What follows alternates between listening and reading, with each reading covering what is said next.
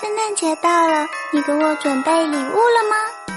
嗨，我是小猴子姐姐。今天要讲的故事叫做《圣诞老人的王国》，作者是日本的松本智年，一色公子，改编是日本的加纳纯子，绘画是日本的黑井健，翻译是日本的原度静子。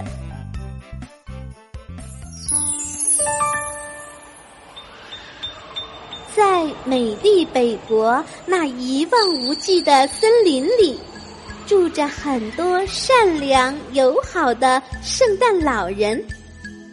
有个子高大的圣诞老人，有身材矮小的圣诞老人。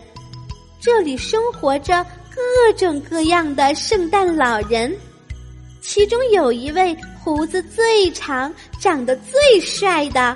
大家都叫他圣诞祖爷爷，所有的人都很尊敬他。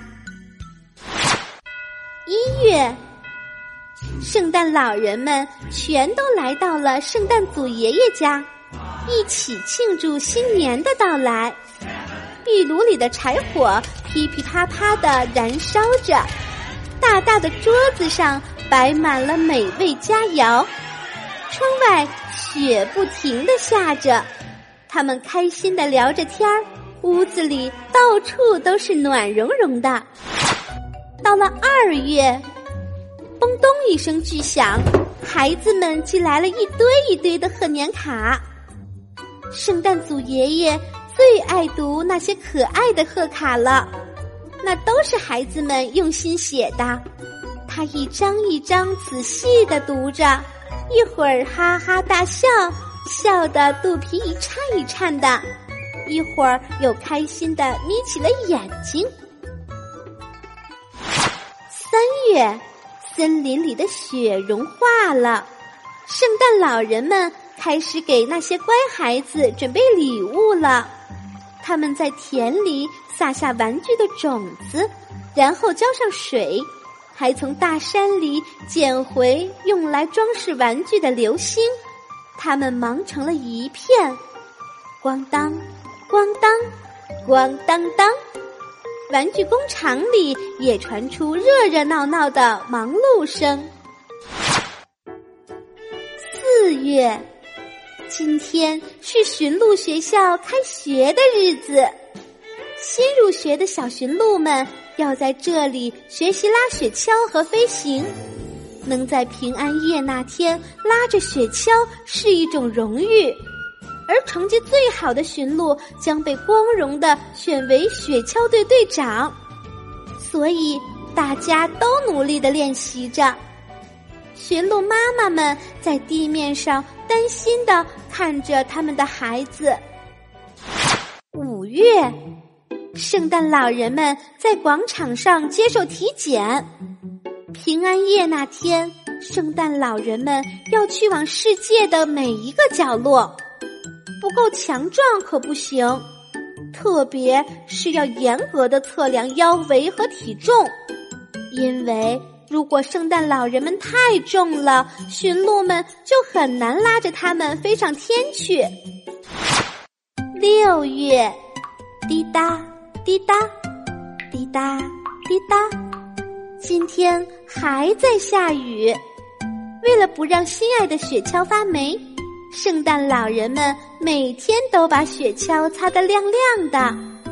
吧嗒，吧嗒，漏雨了！驯鹿们很着急，赶紧搬来水桶去接水。七月，圣诞老人们拿上大大的望远镜。开始去世界各地寻找乖孩子，他们从一个小镇到另一个小镇，从一户人家到另一户人家，有没有认真学习？有没有好好帮妈妈干活儿？圣诞老人们在本子上记下了全世界所有乖孩子的名字。八月到了。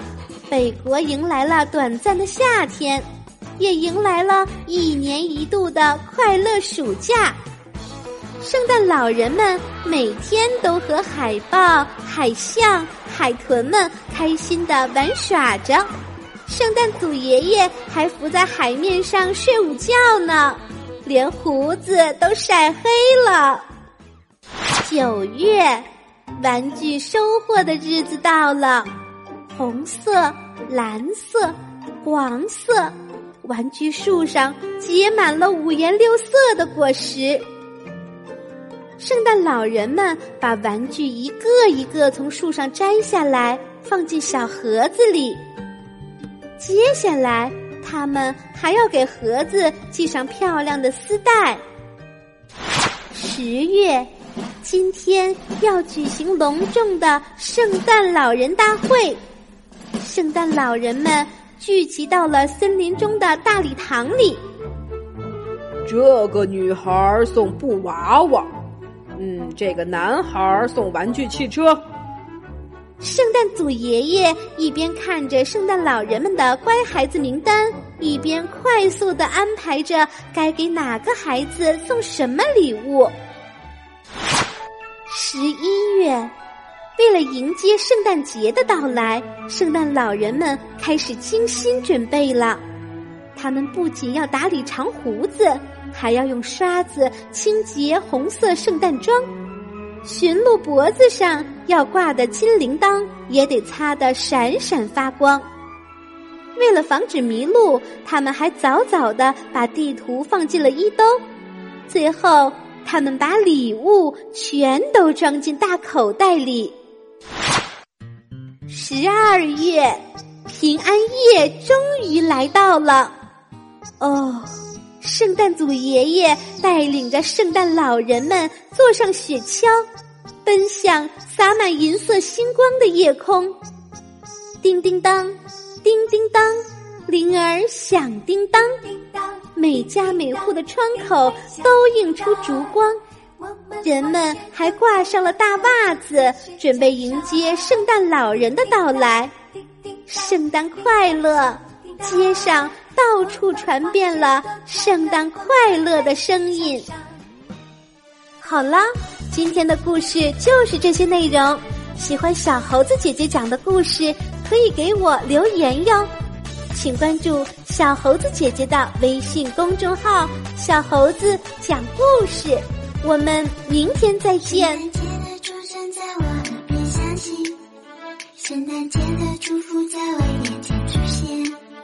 圣诞节的那天，有你陪伴着我，我相信有你最快乐。圣诞在你身边，万物都会唱歌。圣诞是你把。